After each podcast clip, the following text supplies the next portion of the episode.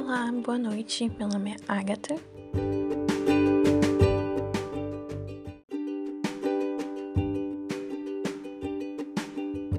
Olá, boa noite. Meu nome é Brenda.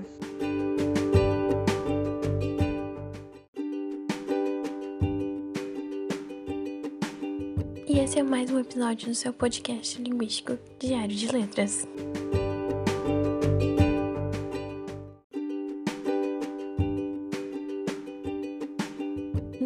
De hoje, então a gente vai falar um pouco sobre um assunto que é muito comentado ainda na área de letras, mas que ainda causa muita dúvida, tem muita controvérsia sobre o assunto, que é a variação linguística. Certo, Brenda?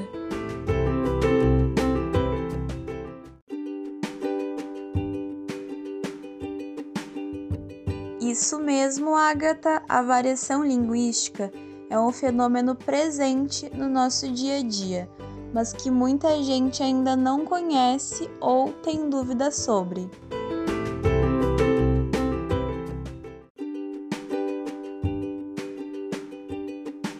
Então, para começarmos, afinal, o que é a variação linguística, Brenda? Fala um pouco pra gente.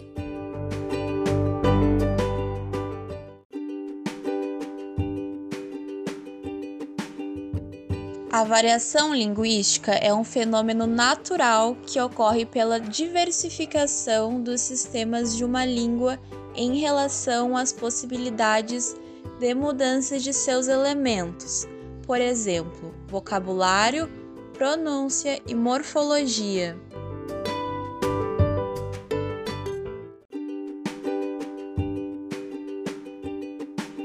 Isso mesmo, Brenda. Todas as línguas variam no tempo e no espaço, devido a aspectos históricos, geográficos e até mesmo sociais. Por exemplo, o nível de escolaridade, gênero, idade. A gente pode citar como exemplo o uso do você em outros estados e o uso do tu aqui no nosso estado. É um grande exemplo de variação linguística devido a fatores geográficos.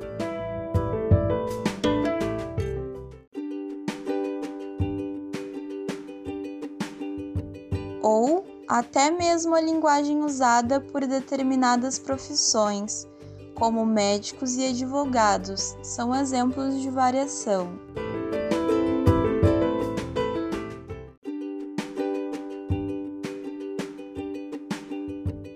E essa variação, em alguns casos, é vista de modo negativo na linguagem, não é mesmo?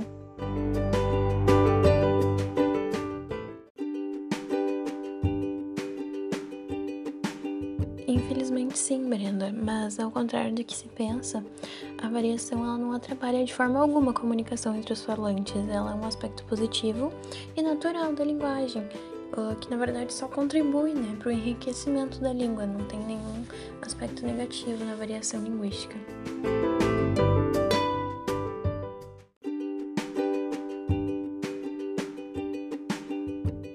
Verdade, mas a gente sabe que, infelizmente, preconceito linguístico é muito presente na nossa sociedade.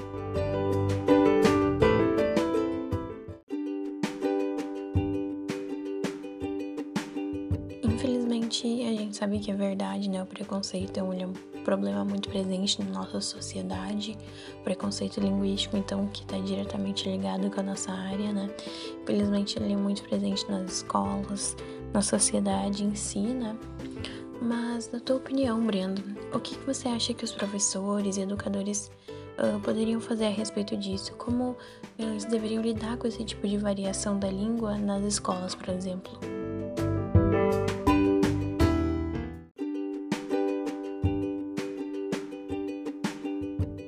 Na minha opinião, a variação linguística deve ser tratada de maneira natural pelos professores, justamente por ser um fenômeno comum e existente.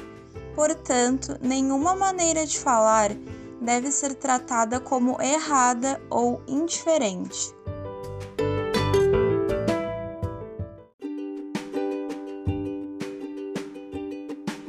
Certo, Brenda. Então, para ficar mais claro, você pode, por favor, nos dar dois exemplos de variação linguística?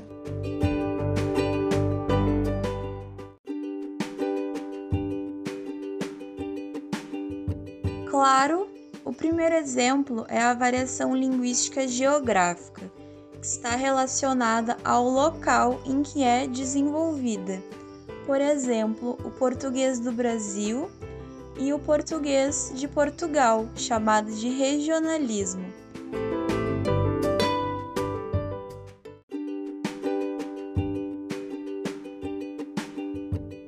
O segundo exemplo é a variação social, que é percebida segundo os grupos ou classes sociais envolvidas. Um exemplo desse tipo de variação são os socioletos.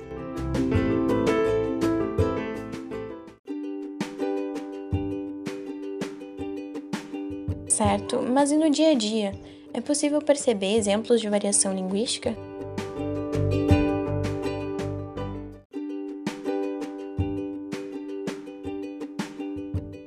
Sim, a variação linguística está presente em diversos aspectos do dia a dia.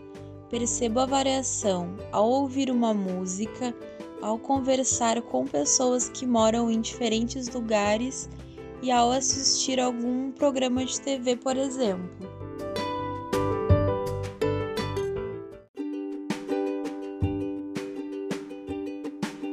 Certo, então acho que por hoje é isso, galera. Espero que vocês tenham gostado do episódio de hoje.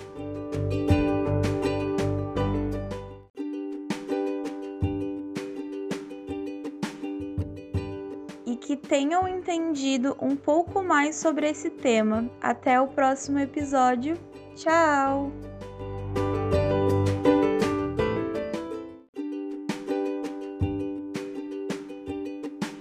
Isso mesmo, galera. Espero vocês na semana que vem. Até mais!